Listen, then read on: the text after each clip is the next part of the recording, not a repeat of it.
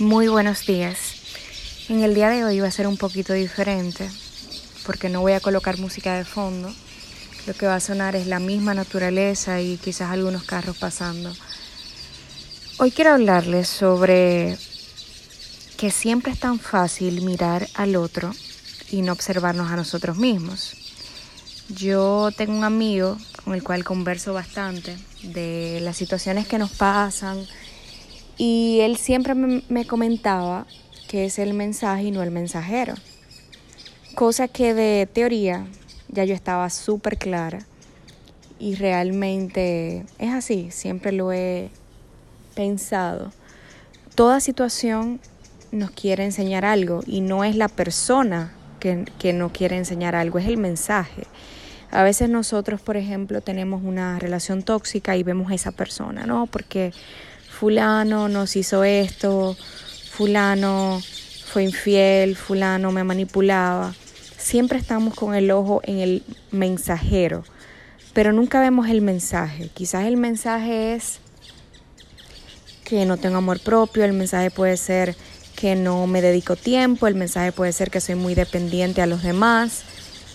Son, pueden haber 500 mil mensajes que realmente varían de persona en persona y por eso una misma situación presentada a diferentes personas significan diferentes cosas, porque cada persona está viviendo una experiencia totalmente única, de ahí la importancia de aprender a escucharnos y de hacer ese trabajo interno, de conocernos.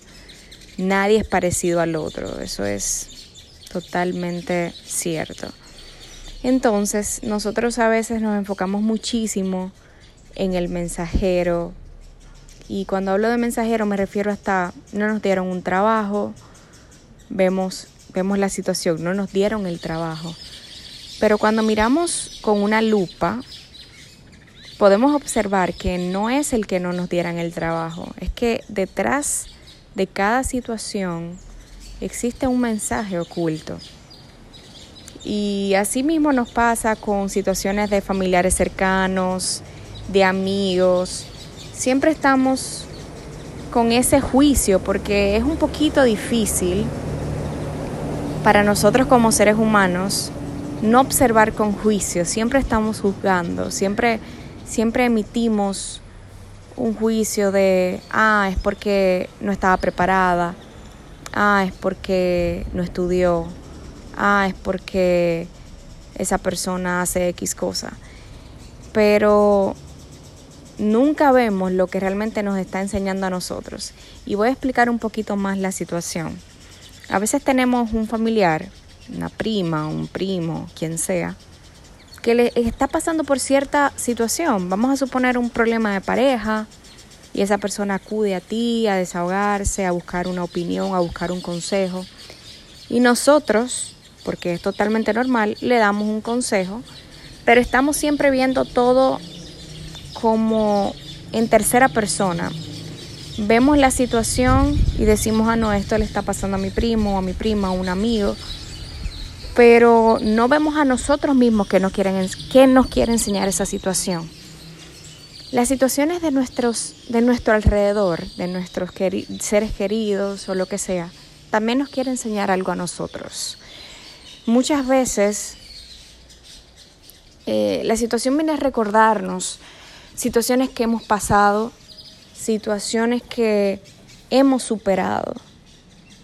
Y nos viene a, recordar de que eso está ahí vigente.